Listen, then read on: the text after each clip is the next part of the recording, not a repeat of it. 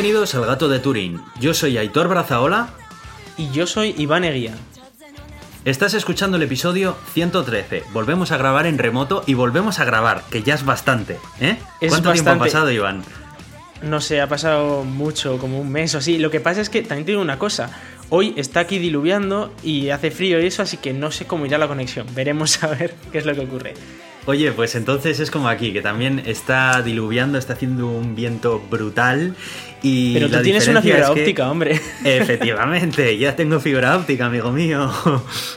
Me acuerdo de aquellos Sí, sí. tiempos en los que pasaba lo contrario y cuando llovía yo no tenía conexión a internet o la tenía muy mala.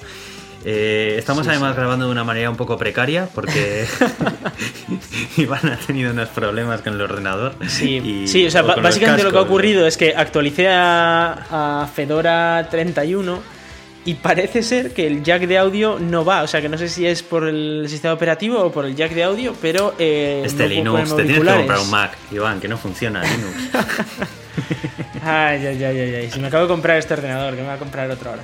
No, pero ha- haré pruebas para ver a ver lo que es, pero no había tiempo, había que grabar. Así que eh, el setup es un poco curioso porque yo estoy grabando por un micrófono en condiciones, es que mi voz me la oiréis muy bien cuando, cuando escuchéis el podcast. Pero Aitor me oye como el culo porque me está escuchando a través del móvil y encima parece ser que hay un ruido ahí que se está metiendo en, en el audio. Así que bueno, Aitor igual me pide que repita alguna cosa, ya veremos. un zumbido un poco raro mientras hablas, pero bueno, Sí. más o menos te entiendo y, y es de lo que se trata. Eh, yo ya le avisé a nuestros amigos de Euska Digital cuando estuve allí, eh, en el episodio 699 de Enredando, que teníamos un Sí. podcast y que prometíamos hablar de cosas interesantes en medida de lo posible, pero lo que no podíamos prometer era periodicidad. Así que ya están avisados, Iván, no pasa nada. Sí, es lo que siempre decimos. Intentamos hacerlo cada dos semanas. Todavía me acuerdo cuando empezamos el podcast que queríamos hacerlo cada semana. Pero Qué esto. flipaos. eh, no, y además. A ver, ha sido imposible. o sea, ha habido un montón de cosas de por medio. eh, vamos, ya tenía un montón de jaleos.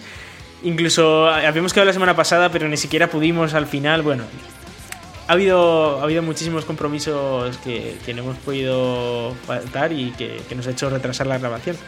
La vida, Iván, se llama la vida. La vida, sí, sí, la en leche. general. Pero ¿sabes lo bueno eh, de no prometer periodicidad? Que, que bueno, pues eh, como es flexible esto no rompe, ¿sabes? Te quiero decir que igual nos tiramos porque no Mm. Viene fíjate, bien. Fíjate que me encontré a, a- a un compañero del CERN en la cafetería y me preguntaba, el otro día estaba mirando a ver si teníais un podcast, pero no encontré el nuevo. Yo, ya, ya, ya, ya sé. Yo le decía, vamos a grabar hoy, porque era el, el miércoles pasado algo así, pero luego no grabamos. Porque Sí, no sí, sí. que nada, bueno, Bueno, pero se- yo se- creo se- que mejor sacar episodios esporádicamente a frustrarte porque no los puedes sacar en la fecha en la que te has comprometido y llegar Sí, a la sí, sí, no, conclusión de que tienes que cerrar el podcast. Al No, no, final... no. O sea, nosotros eh, vamos a seguir grabando mientras nos queden fuerzas. Eh, lo que no podemos prometer es que grabemos todas las semanas o cada dos semanas. No, no somos coffee break. Si queréis periodicidad, Eso es, eso es. esos llevan como 239 episodios todas las semanas sin, sin faltar ninguna. Pues eso es periodicidad. Qué pasada, ¿eh? Yo tengo, Sí. la verdad es que admiro a todos aquellos podcasters que eh, lo hacen de forma amateur, pero Mm. llevan la periodicidad a rajatabla. La verdad es que, wow, lo admiro, ¿eh? Sí, sí, Porque siendo algo amateur, que no obtienes mm, dinero por ello, que lo estás haciendo Claro, porque, claro. porque sí, porque te gusta, Que eh, cuesta tener dinero, un compromiso tan fuerte. La verdad es que sé que para los que nos escucháis eh, es lo deseable, lo, lo ideal, ¿no? Porque, bueno, pues al final queréis un, un episodio que escuchar. Pero, jolín, desde, desde la otra parte muchas Mm. veces cuesta. Sí, a ver, y yo también sé que, por ejemplo, en Coffee Break, como son muchos, pues al final uno u otro, al final siempre sacan un episodio.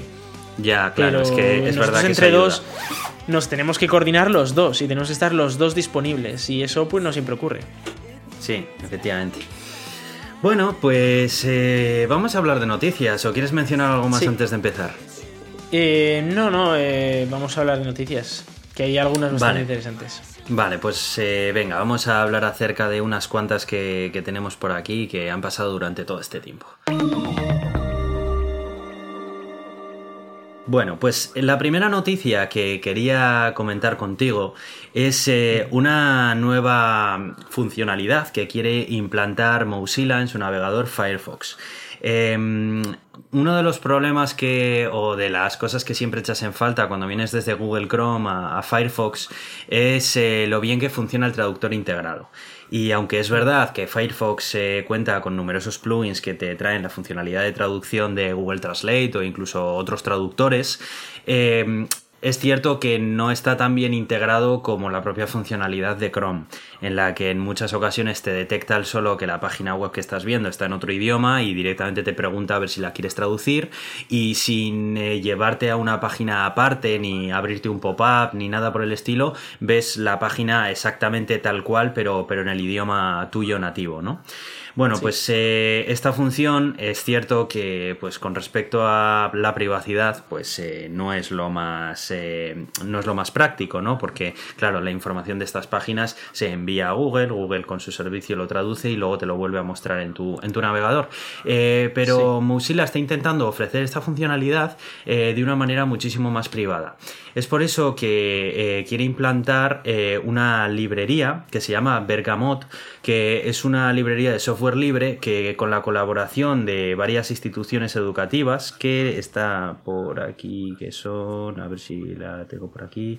Bueno, son varias universidades, ahora mismo no, tengo así a golpe de, página cuáles son, pero la idea que tienen es que eh, se pueda traducir de manera automática y en local.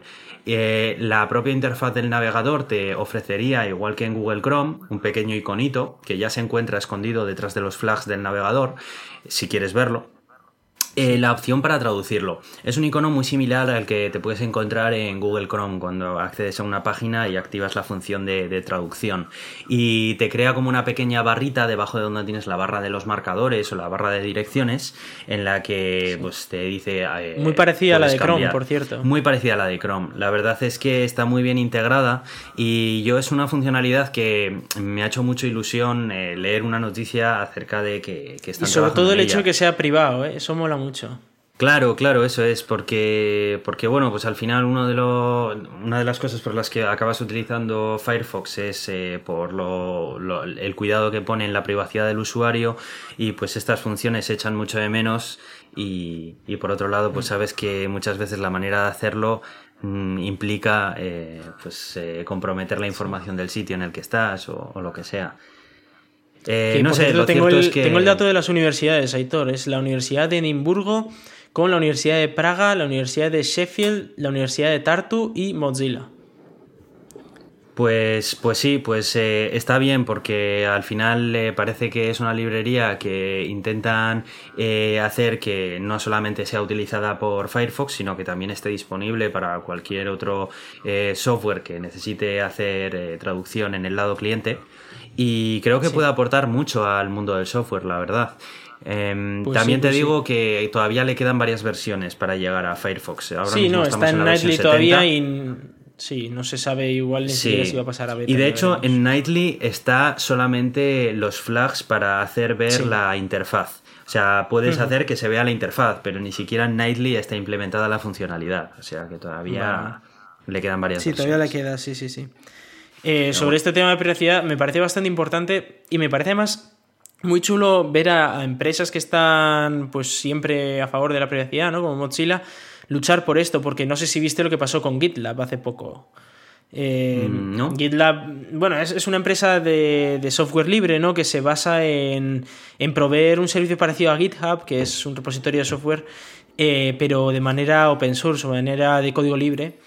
Y el problema que tuvieron es que quisieron implementar un tracking de usuarios eh, pero a nivel de clic y todo, para, ver a ver cómo se usaba y para mejorar la experiencia de usuario, decían ellos. Y claro, la comunidad de usuarios que usaba GitLab y no usaba GitHub precisamente para salirse de las garras de Microsoft, ¿no? que es eh, ahora lo que tiene GitHub, pues se asustaron un poco, dijeron, a ver, como que nos vas a traquear tú, pero tú no eras el bueno. Y tuvieron que dar marcha atrás y no lo hicieron. Y pidieron perdón públicamente. Salió el director general de la compañía pidiendo perdón, que no lo volverían a hacer, que, fue una idea estúpida y tal. Y ojo, ¿eh? Así que bueno, es bueno ver que Firefox eh, ni siquiera intenta irse por esos lares, ¿no? Y, y Sí, yo Pues creo que ahora si mismo es lo que vende Mozilla en realidad. eh, Sí, sí, porque, desde luego. bueno, a pesar de que han mejorado su navegador en cuanto a rendimiento, eh, eh, está claro que eh, está ligeramente por detrás del rendimiento que te puede ofrecer un Sí, Google Chrome. Aunque sobre todo ya, porque- aunque ya nos estamos todo- posicionando en rendimientos demasiado buenos como para que lo notes en el día a día. Sí, pero, Pero también claro, te digo una cosa, es que Firefox solo tiene activado el modo Quantum este en Windows y solo para tarjetas gráficas NVIDIA de última generación. Claro, claro, que todavía le queda. Está todavía muy verde en ese sentido.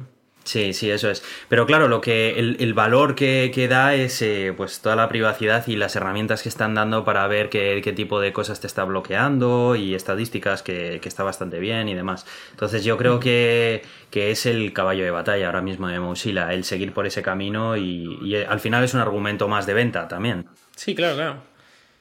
Si, si lo único que te importa es la velocidad, pues puedes usar Chrome porque es más rápido. Si te importa un poco tu privacidad, pues no deberías usar Chrome. Y entre las alternativas, pues Firefox es de las mejores, desde luego. Hmm. Bueno, pues vamos a hablar acerca de coches eléctricos también, porque eh, la marca Faraday Future, que hablamos de ella aquí hace unos cuantos episodios, hace bastantes de hecho, que quería ser una empresa competidora con Tesla y quería sa- sacar también eh, coches eléctricos de alta gama para competir contra Sí. los de Tesla y demás, que era una empresa con origen chino. Pues eh, recientemente se ha declarado en bancarrota. Parece ser que hacer coches eléctricos no es tan fácil como parece y muchísimo menos eh, venderlos y crear un producto comercialmente viable. Eh, Lo que le ha pasado a esta empresa es que ha ido quemando toda la financiación que, que ha tenido hasta ahora y ha llegado un momento en el que, bueno, pues han tenido que, que anunciar que están en bancarrota. El CEO de la empresa ha, ha ofrecido incluso el vender sus acciones en la reconfiguración que van a hacer acerca de la, de la cúpula directiva y, y, bueno, pues no se sabe muy bien eh, a dónde va a ir.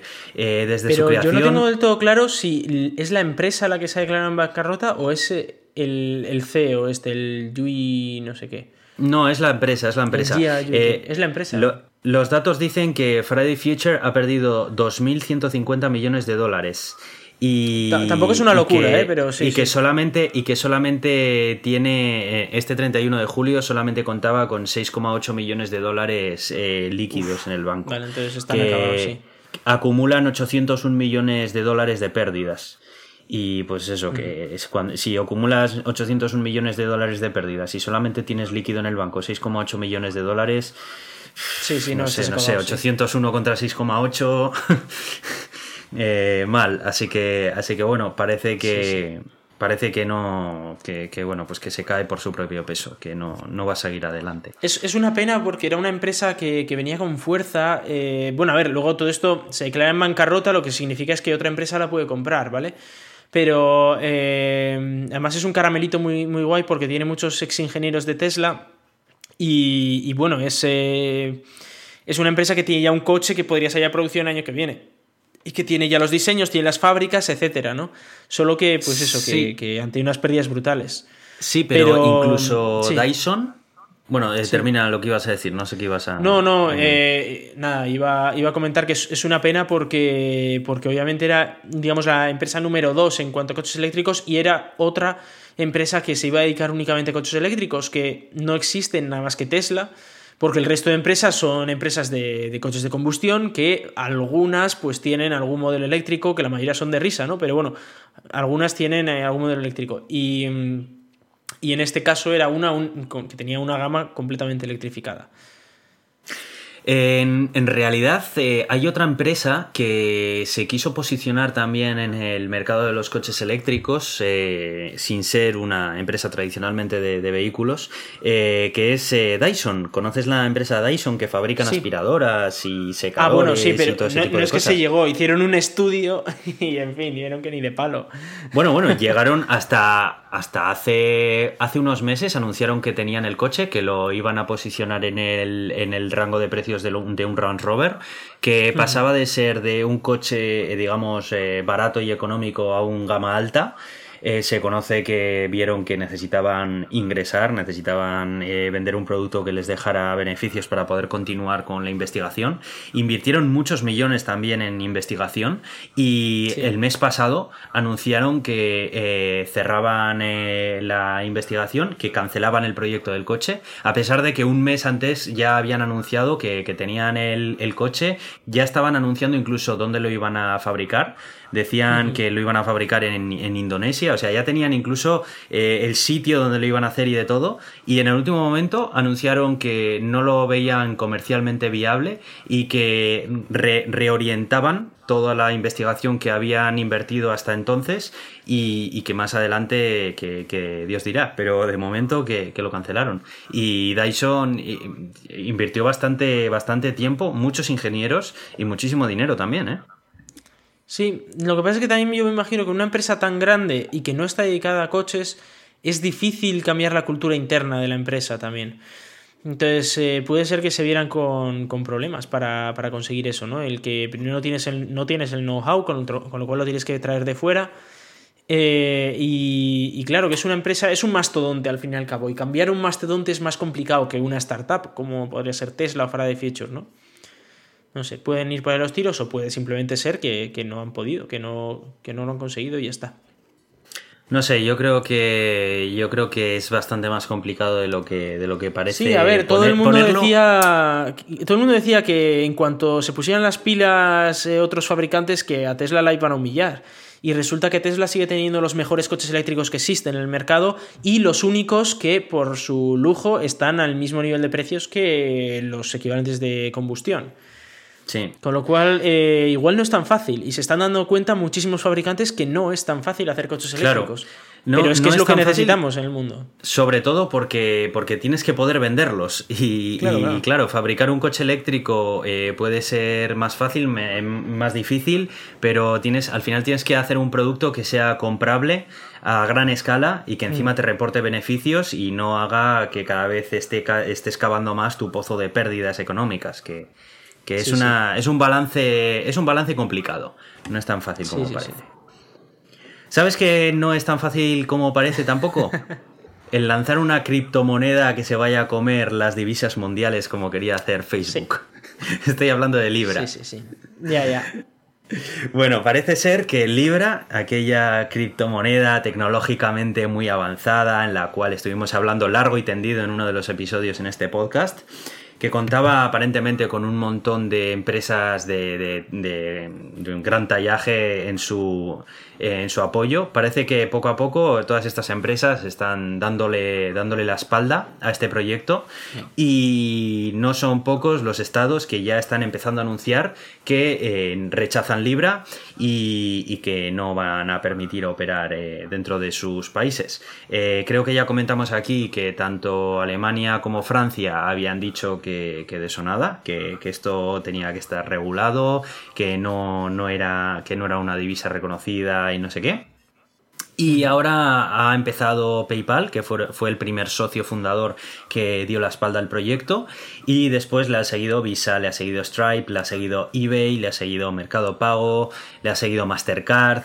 Eh, digamos, todas las grandes. Estamos hablando de las grandes, estamos hablando sobre todo Visa, Mastercard son las más grandes. Stripe hoy en día se está haciendo ya un hueco. Eh, PayPal, por supuesto, o sea que tenemos ahí las más grandes empresas, eh, bueno, de dinero y tal, las tenemos ahí. Sí, ya, ya, comentamos que el problema que tenía esta criptodivisa no era eh, de índole tecnológica, sino. No, no, no. Técnicamente es muy, muy guay la criptomoneda. Pero, pero éticamente no sé yo y, y desde luego regulatoriamente eso no tenía ni, ni pies ni cabeza. Y lo hablamos aquí y estas preguntas salieron y no teníamos una respuesta, era como, pero esto no es lo mismo, esto no está intentando sustituir a tal.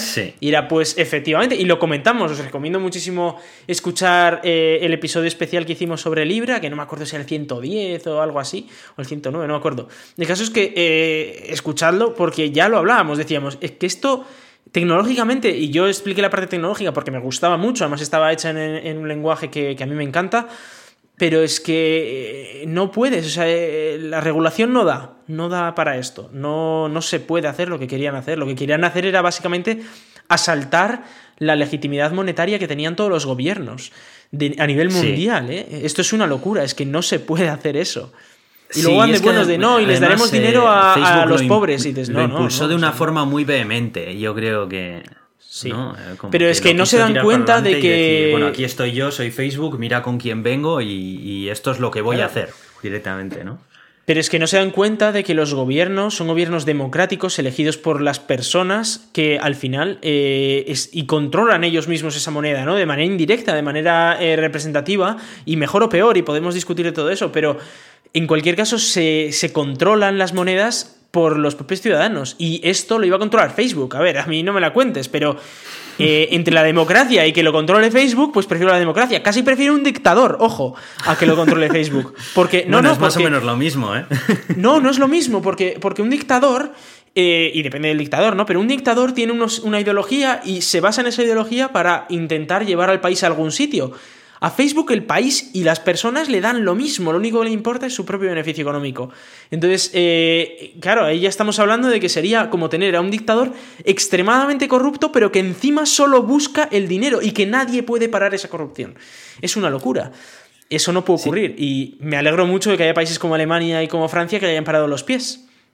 Sí, eh, las declaraciones de los eh, representantes de las empresas que han ido dándole la espalda, eh, todas más o menos seguían una, una, línea común y básicamente decían que bueno, que hemos decidido no unirnos hasta que este proyecto tenga una regulación más clara y menos abstracta, respetamos mucho la visión de Libra, estamos de acuerdo con apoyar las transacciones económicas a través de Internet y todo eso. Básicamente aún sí, no, en realidad nos gusta mucho, pero hasta que tú esto no lo regules bien y hables bien con quien tengas que hablar y esto lo, hagas de una manera como la que tienes que hacerlo, eh, nos vemos.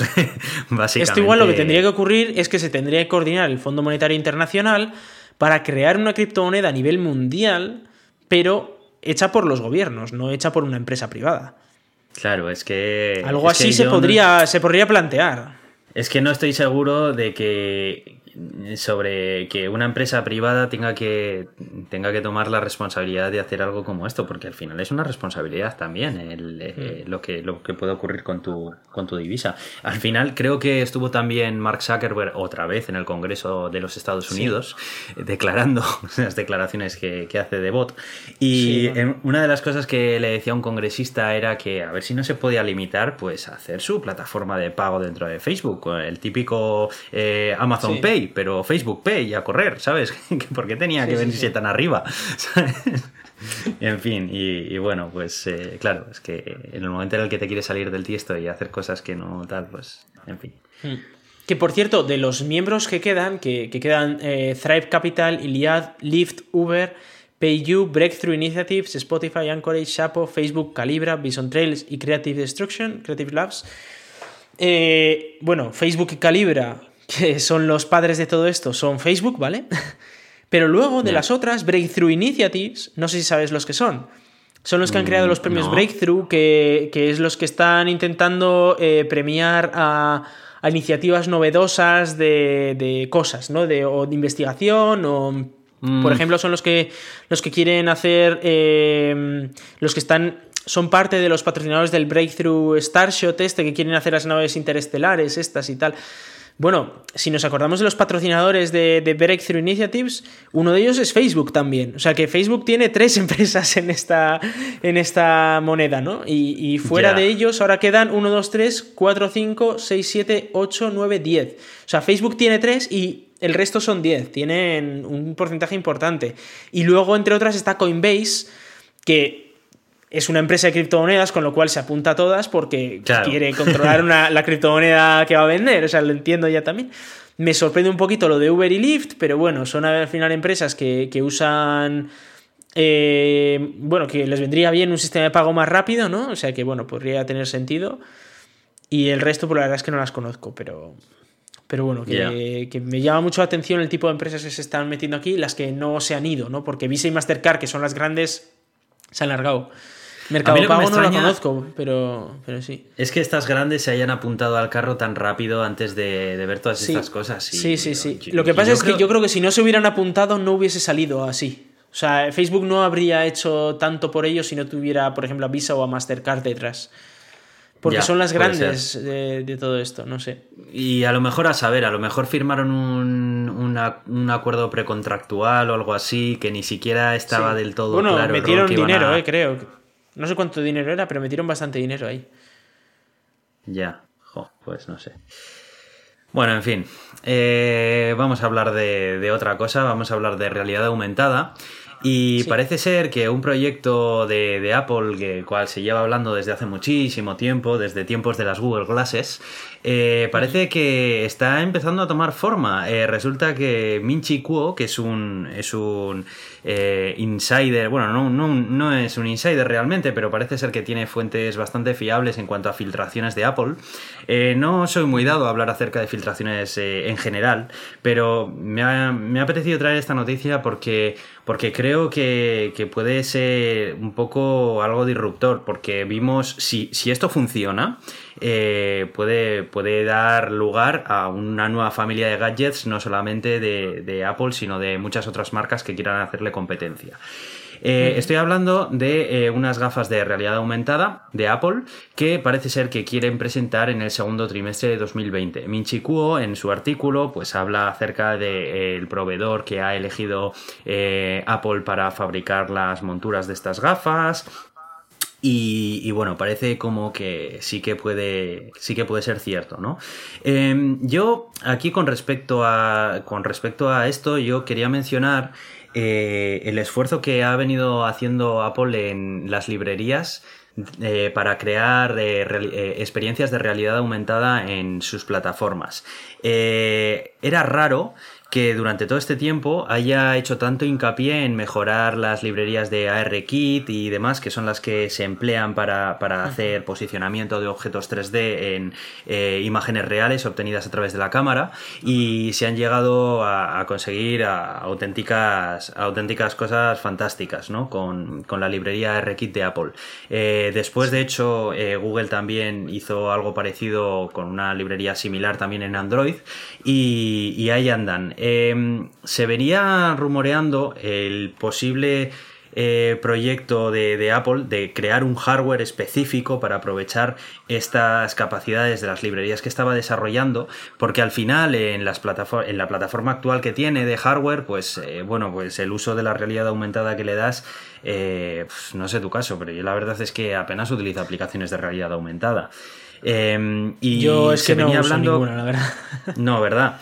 Eh, se venía hablando como que el esfuerzo que estaba haciendo Apple versión tras versión de iOS en mejorar esa librería de realidad aumentada no era más que un campo de pruebas para que los desarrolladores crearan experiencias de realidad aumentada eh, para ir mejorando cada vez más esta librería y una vez que se haya logrado un punto de madurez tal que eh, funciona tan bien que la puedes implantar en un dispositivo de hardware dedicado a este tipo de usos, pues que iban a sacar algo, ¿no? Entonces, parece que eh, la idea sería sacar estas gafas. Eh, dicen que la, computación necesaria para hacerlo residiría en, el teléfono, en tu iPhone, que funcionarían algo así como, como, actualmente funciona el Apple Watch, en el que los procesamientos, digamos, pesados los hace el teléfono y al final el hardware que, llevas puesto pues eh, tiene un poco menos de, capacidad y tal. No sé, yo también te digo, ahora, ahora que ya te he contado todo esto, eh, te voy a contar mi opinión y voy a preguntarte la tuya acerca de esto, ¿vale? Eh, yo no lo veo. Yo no lo veo, a ver, no lo sé, porque, bueno, en fin, no sabes muy bien por dónde pueden ir las cosas. Pero yo es que creo que el hecho de tener que ponerte algo en la cara eh, llevar algo en la cara que normalmente Algunos ya lo tenemos, ¿eh? Ya, pero si, pero si lo tienes, pero no tienes para elegir. O sea, lo, tienes que. Tienes, tú tienes que llevar unas gafas porque tienes un problema en la visión. Y no tienes opción de no llevarlas. O las llevas o no ves, básicamente. Y además, si tendrías que ponerte algo por encima para ver otro tipo de cosas, pues sería aún más problemático. Y de la misma manera que si no llevas gafas y tienes que llevar unas, eh, creo que creo que mucha gente no lo querría utilizar. No, sé, no sé, ¿qué opinas tú acerca de todo esto? Eh, yo es que lo veo como, como las Google Glasses. Es que ya se intentó y se ve que no. Que esto... Eh, también, acuérdate que las Google Glasses, la experiencia era muy mala en realidad. Sí, era muy mala. Sí, sí, sí, sí, lo sé, lo sé. Era, era solamente no sé qué experiencia va a tener esto. Sí, no, no sé qué experiencia va a dar esto, la verdad, pero es que si Google no lo ha hecho cuando ya tenía unas Google Glasses, y ya podría haber avanzado desde ahí, ¿no? Y podría haber dicho, oye, pues la vamos a modificar un poco para adaptarlo más a lo que está haciendo ahora Apple. Si Google no le ha hecho que, que sabe mucho de mercado y sabe un poco de, de, lo que queremos todos, son al fin y al cabo los que más teléfonos venden, los que más eh, Ojo, cuidado con eso, ¿eh? porque en no en cuanto a hardware. Eh, hay que tener en cuenta que los Pixel y los anteriores Nexus, eh, las ventas Sí. eran residuales, o sea, eran Sí, sí, lo sé, lo sé. muy de Pero nicho. bueno. Sí, sí, pero bueno. enti- También estoy hablando del ecosistema Android en general, ¿eh? Pero. Pero sí, yo es que no lo veo. No lo veo porque. Es que la realidad aumentada. Tampoco me parece tan relevante en, en muchos casos. O sea, que puede haber en algún trabajo, en alguna situación particular en la que la realidad aumentada sea interesante, pero en el día a día, yo es que no me veo llevando unas gafas con realidad aumentada que, que me vayan mostrando cosas por la calle, ¿no? Me, me recuerda un poco al episodio este de, de Black Mirror de, de, ¿cómo se llama? Nosedive, ¿no? Eh, Sí. En el que todos iban ahí con unas lentillas, eh, esa es la misma idea, unas lentillas de realidad aumentada, en ese caso se usaba para ver las puntuaciones de la gente en una red social. Eh, pero, pero es que no le veo realmente una utilidad grande a, tener información adicional sobre el mundo mientras estás caminando por él, ¿no? Ya tienes tu móvil, tu tal, que puede servirte para comunicarte, es para lo que yo lo uso, para comunicarme y para leer noticias, pero no estoy todo el rato, no estoy todo el rato informándome, ¿no? Eh, si quiero hablar con alguien y quiero hacer una videollamada, no me interesa verlo en mis gafas eh, o tenerlo en 3D delante. No sé, es que no, no me veo yo un caso de uso en el, que, en el que sea útil una realidad aumentada para llevarte unas gafas encima todo el día y que no sea algo que te pongas eh, momentáneamente o que saques el móvil para apuntar a algo y tener una visión aumentada de, de la realidad en ese mismo momento, ¿no?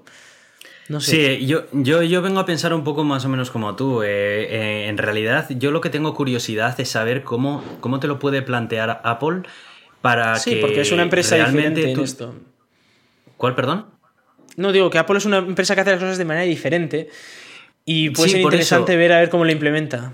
Me gustaría ver qué enfoque le da, porque muchas veces eh, cuando Apple ha intentado hacer algo que ya han hecho otros, le da un enfoque totalmente diferente, eh, no intentando hacer todo lo que han hecho otros, sino intentando hacer menos cosas pero más útiles. No siempre lo consigue, pero normalmente intenta darle ese giro de tuerca. De todas maneras, sigo estando de acuerdo con lo que dices. Pienso que la realidad aumentada en el uso del día a día aporta poco. Imagínate que... Vamos a imaginarnos que realmente han conseguido hacer unas gafas de, realidad aumentada con muy buena resolución, un posicionamiento fantástico, bonitas, que no cuesta llevarlas, discretas y, de- y demás, ¿vale? Vamos a imaginarnos eso. Em, ¿qué, qué te aportaría como para que tú quisieras ponerte esas gafas y llevarlas todos los días, cargarlas? Porque claro, llevarían también su batería. Imaginémonos que es una batería que no, no pesa ni nada, pero ya la tienes que cargar. Es algo tal. Sí, estaríamos hablando de algo parecido a los AirPods, ¿no? Eh, Mm. Claro, una pero tú- unas gafas son más grandes que unos AirPods. Claro, es, y, y- y- y ya al final el, el- el uso de unos auriculares es claro, ¿no? O sea, tú te pones unos auriculares porque quieres escuchar música y si no te pondrías unos AirPods, te pondrías otros. Pero los llevarías igualmente. O sea, lo que te dan a cambio es algo claro. Pero realmente eh, unas gafas que te estarían mostrando más información cuando ya llevas un smartphone, un, un smartwatch en muchos casos también. Yo no lo veo. Yo la verdad es que no lo veo. Mm. Me gustaría ver, por simple curiosidad de ya geek, y, y seguro que si las sacan, yo las querría, las querría probar. No descarto que si las sacan me las compraría, aunque las vendería después o no, o yo qué sé, por probarlas y por, por experimentarlas, ¿sabes? Pero Sí, sí. yo no me veo llevándolas. O sea, creo que más allá, más de un juguete, más que un juguete tecnológico, no creo que, que pueda tener un uso generalizado como puede tener otro, otro tipo de gadgets. Sí. No sé. Bueno, eh, hablando, de, hablando de otro tipo de, dispositivos que también van a llegar en 2020, eh, va a llegar la nueva generación de consolas de PlayStation. Yo sé que tú no eres mucho de consola, Iván. Eh, yo también soy más de ordenador, al igual que tú. Pero yo te voy a ser sincero, yo tengo una PlayStation que la tengo ahí, me la cogí en, unas ofertas que pillé y aunque la mayor parte de los sí, ya lo sé, si he jugado a tu PlayStation, Aitor. Efectivamente, pero lo cuento para que los oyentes se estén un poco al tanto, ¿no?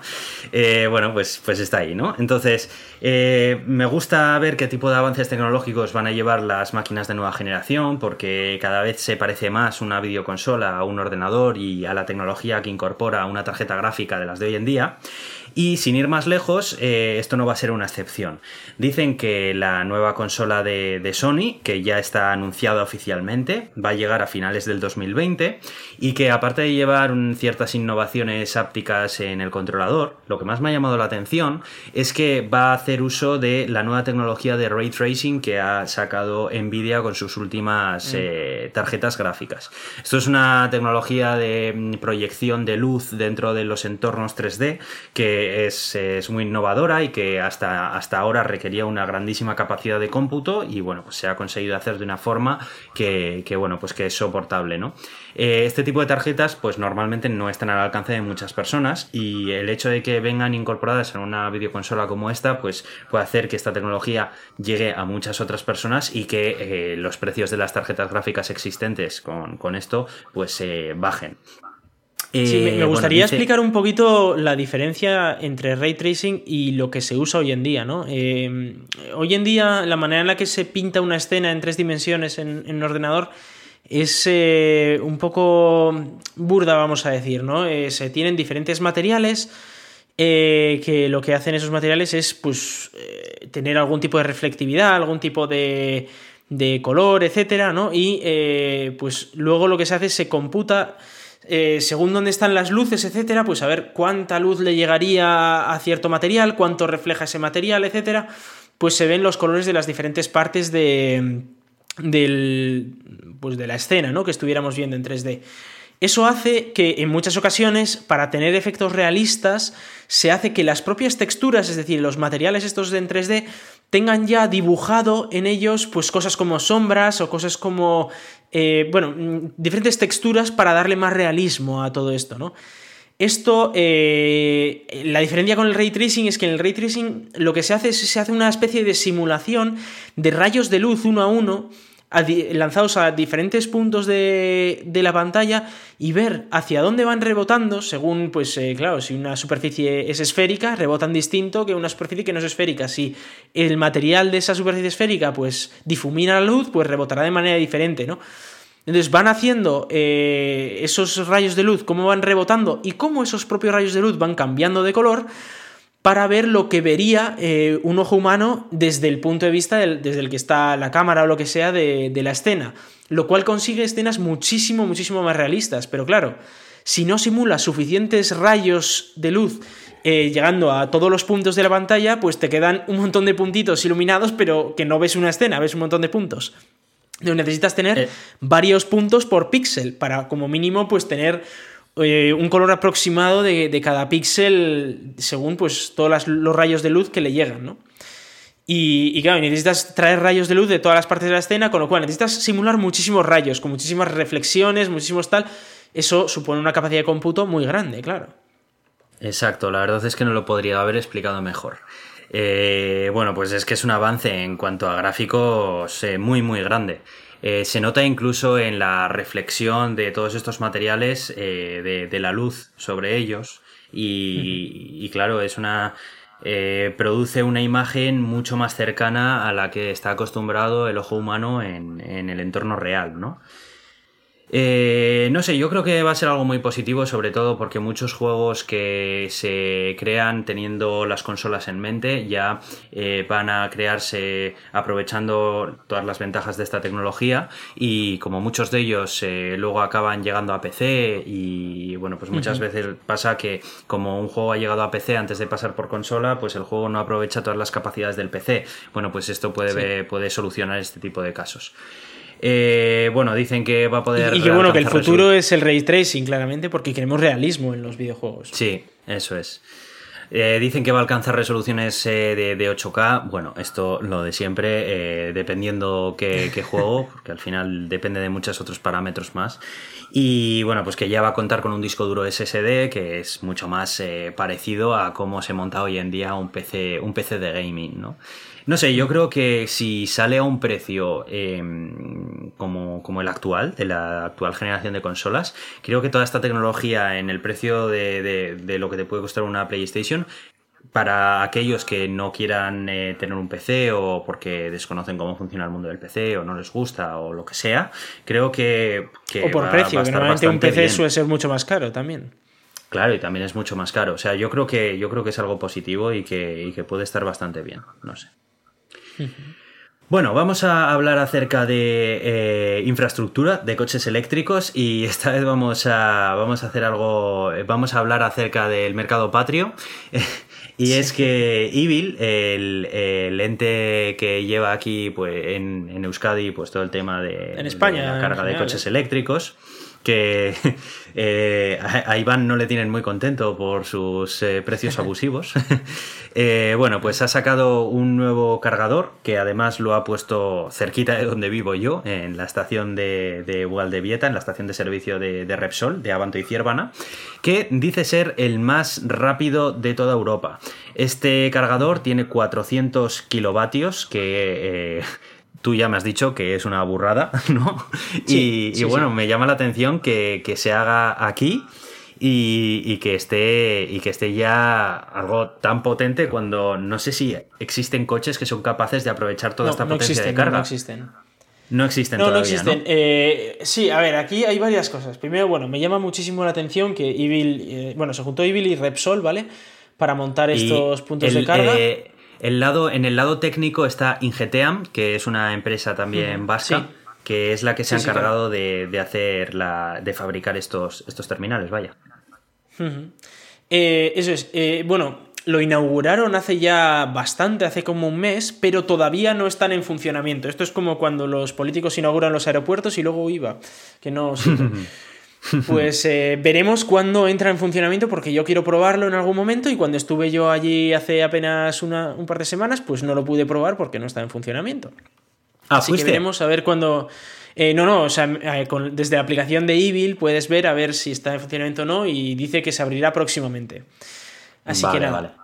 En cuanto a la potencia, 400 kilovatios, esto es una puñetera locura, ¿vale? No existe ninguna, ningún punto de recarga con esa potencia en Europa, ni en el mundo, hasta donde yo sepa.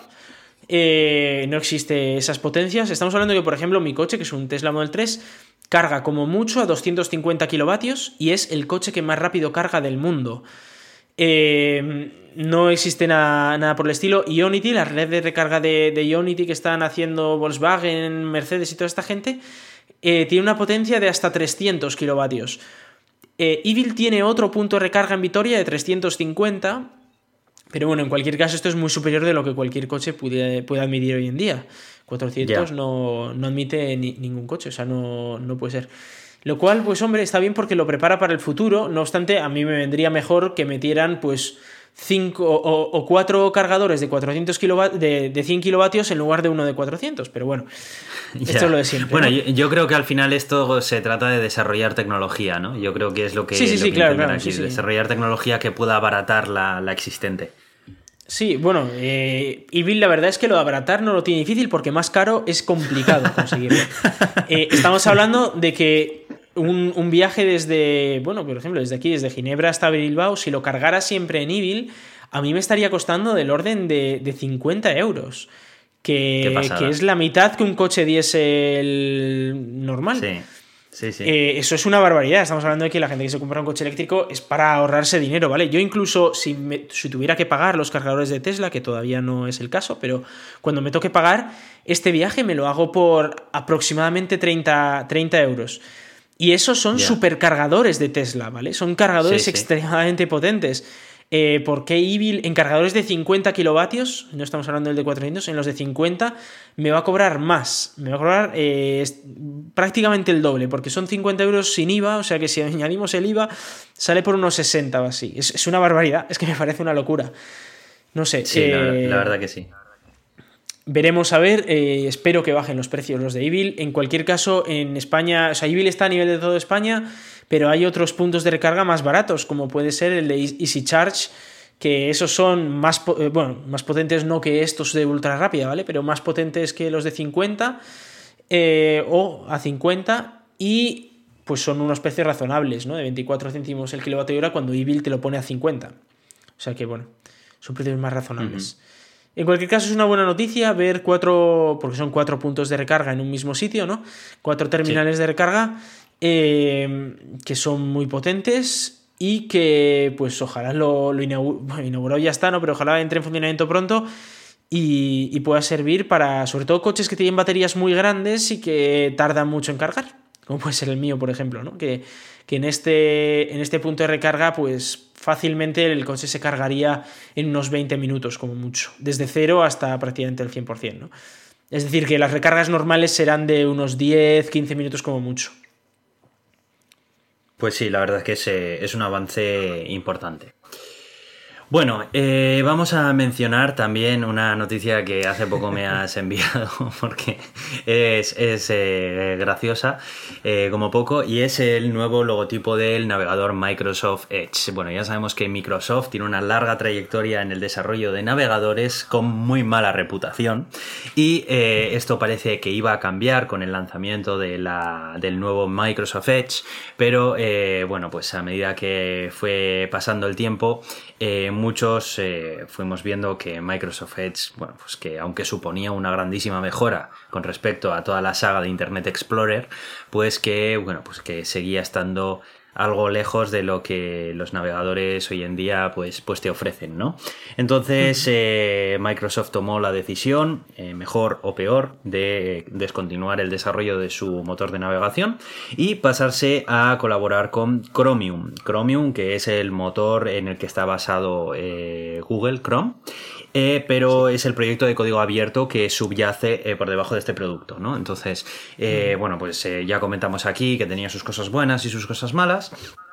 pero independientemente de eso, bueno, pues Microsoft decidió que era lo mejor para, para, Edge, para romper ya por fin ese legado de, de, mala reputación y pasar a convertirse en un navegador de primera línea como pueden ser cualquier, cualquier otro.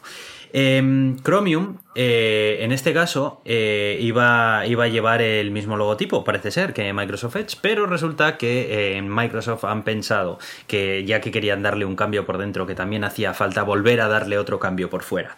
Así que han cambiado el logotipo, todavía no ha salido a versión estable esta versión de Microsoft Edge con Chromium por debajo, pero saldrá en los próximos meses y ahora tiene un logo pues muchísimo más colorido que llegará pues cuando, cuando se instale la Em, como curiosidad, eh, las personas que encontraron este logotipo, que todavía no ha sido liberado oficialmente por Microsoft, fueron usuarios del Reddit de Microsoft Edge, en el que eh, Microsoft llevaba colocando pues empleados que estaban trabajando en el desarrollo del nuevo navegador, eh, llevaba colocando memes, juegos y cosas así en, este subreddit, ¿no? Y resulta que en uno de estos juegos que, colgaron ahí en ese subreddit, pues estaba escondido después de conseguir ganarle este logotipo que, bueno, pues eh, ya una vez que lo encontraron lo compartieron con el resto de la comunidad. Bueno, Iván, ¿cuándo vas a utilizar Microsoft Edge? A ver, dime. nunca, espero. No sé, bueno, yo qué sé, quizás lo, mejoran mucho, ¿no? Pero, bueno, un par de cosas. Está bien saber cuál es el nuevo logo para saber dónde no hacer clic. Y, luego eh, lo de Edge es que era lamentable, porque sacaron un nuevo navegador diciendo, oh, vamos a romper con... El problema que tenía Internet Explorer, bueno, tenía muchos problemas, pero uno de los grandes era que era incapaz de adaptarse a los nuevos estándares tecnológicos. Eh, que yo me acuerdo de cierto personaje que trabajaba en Microsoft y en tecnología y en Telefónica que decía que, mm, que, Internet Explorer era el único que cumplía todos los estándares porque los otros estaban con estándares beta o cosas así.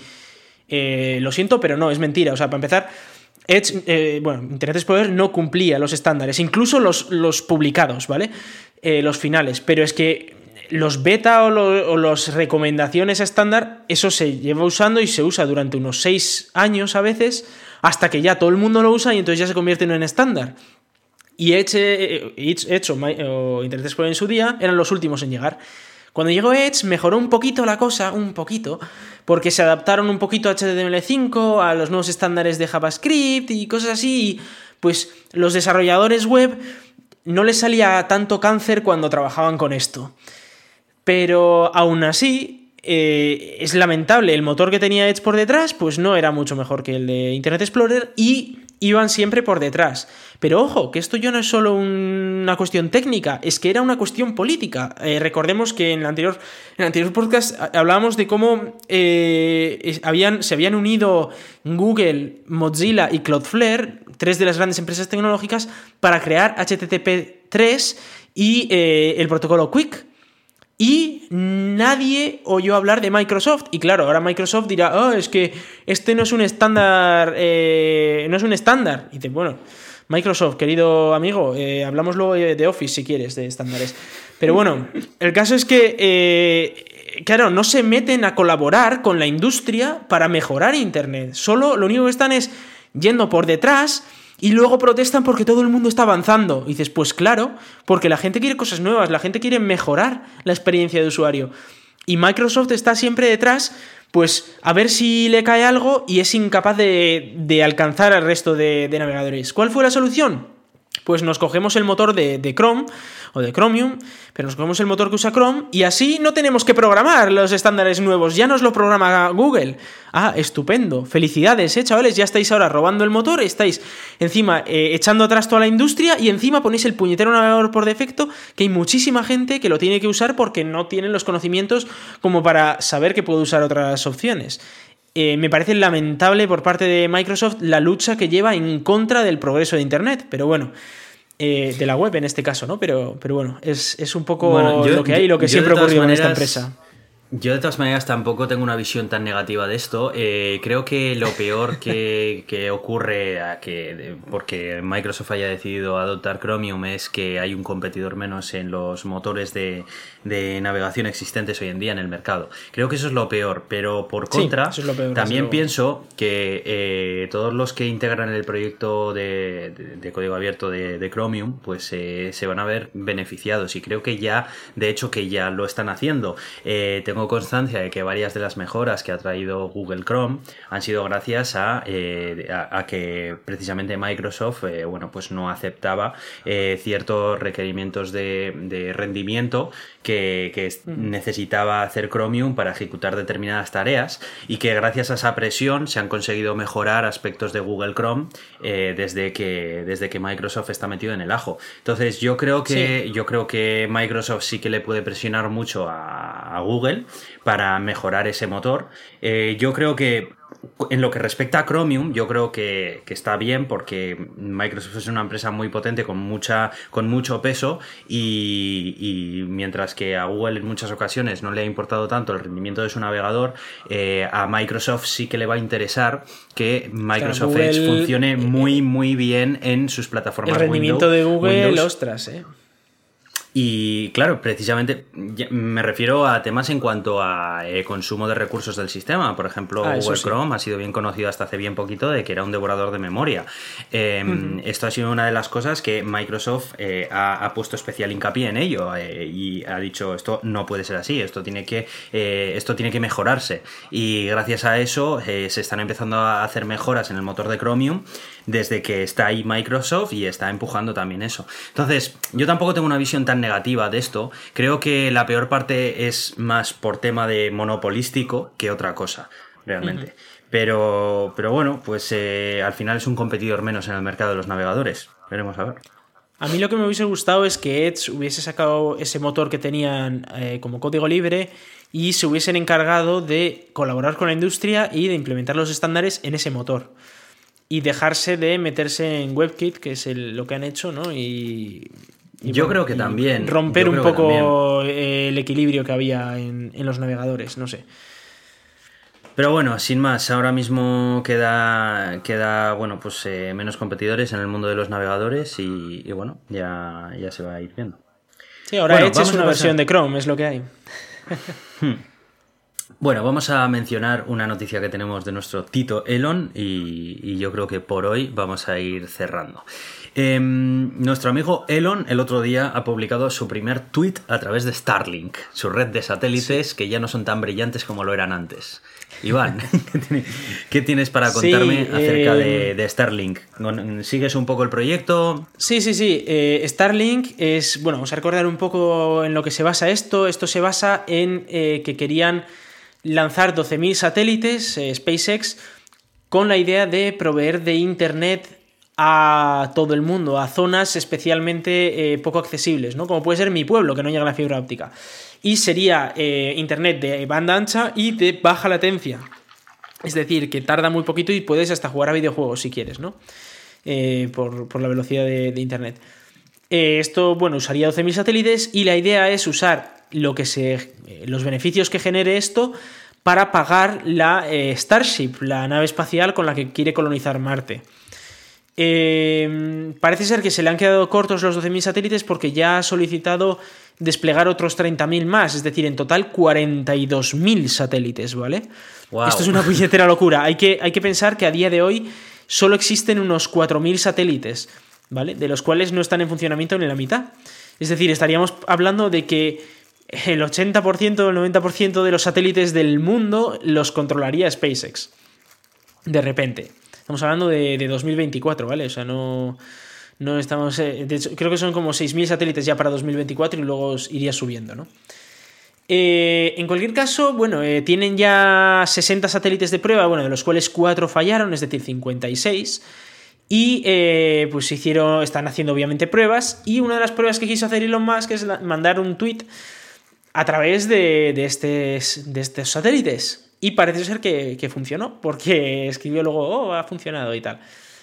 Así que, oye, pues eh, parece ser que se puede usar para internet, que está funcionando bastante bien, se pueden mandar mensajes TTP, ¿no? Eh, TCP está funcionando y esas cosas. Así que, bueno, ahora a esperar, eh, va a haber, se cree que va a haber el siguiente lanzamiento antes de final de año. Y luego a partir del año que viene, el año que viene creo que hay previstos 29 lanzamientos de, de satélites. O sea, y cada uno de los lanzamientos lanza unos 60 satélites. O sea que, bueno, Haced la multiplicación y podréis ver que ya va a haber cientos y cientos de satélites a finales del año que viene. Lo cual, pues veremos a ver cómo impacta tanto a temas astronómicos como a, eh, pues a, temas regulatorios y quién sabe si a temas de tener ya Internet. Estarían hablando de que este servicio probablemente hasta antes de 2024 no estaría eh, disponible para, para el público general, pero en cualquier caso, pues puede ser un servicio muy interesante. Pues sí. Bueno, pues con esta noticia vamos a cerrar este episodio. Iván, eh, te voy a contar una noticia de última hora. Eh, hace muy poquito hemos sido mencionados por la cuenta ah, oficial de Twitter de Evox, eh, dándonos un poquito de cariño y nos han puesto en un tweet en el que dicen: Hemos recopilado los programas más top de ciencia con los que hubiera disfrutado Einstein. Encontrarás a Astroblog, El Gato de Turing, El Abrazo del Oso, Ale Rivero, PC Cofre y Break, eh, Pincertidumbre, Radio Skylab, A Ciencia Cierta, Ciencia Es, Bosque Habitado y muchos más. Así que. Nos han puesto los segundos, eh, Aitor. Mira, sí, sí, con esta noticia en vivo, en vivo. Bueno, vamos a dar las gracias a Evox, que nos metemos mucho con ellos y, quizás están intentando eh, hacer las paces con nosotros un poco. Es verdad que lleva, lleva sin fallar, ojo, ojo, lleva sin fallar como cinco meses el servicio, o más, o seis.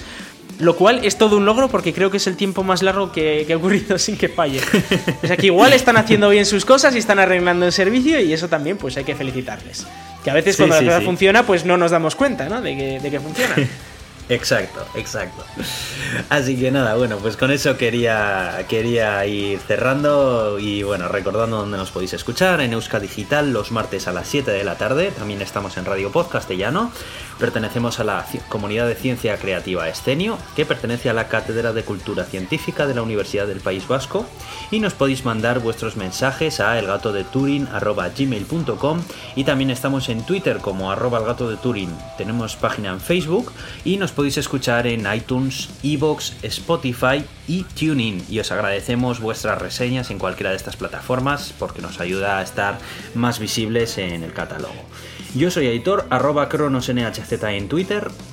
Y yo soy Iván, arroba Razican en Twitter. Muchas gracias y hasta pronto.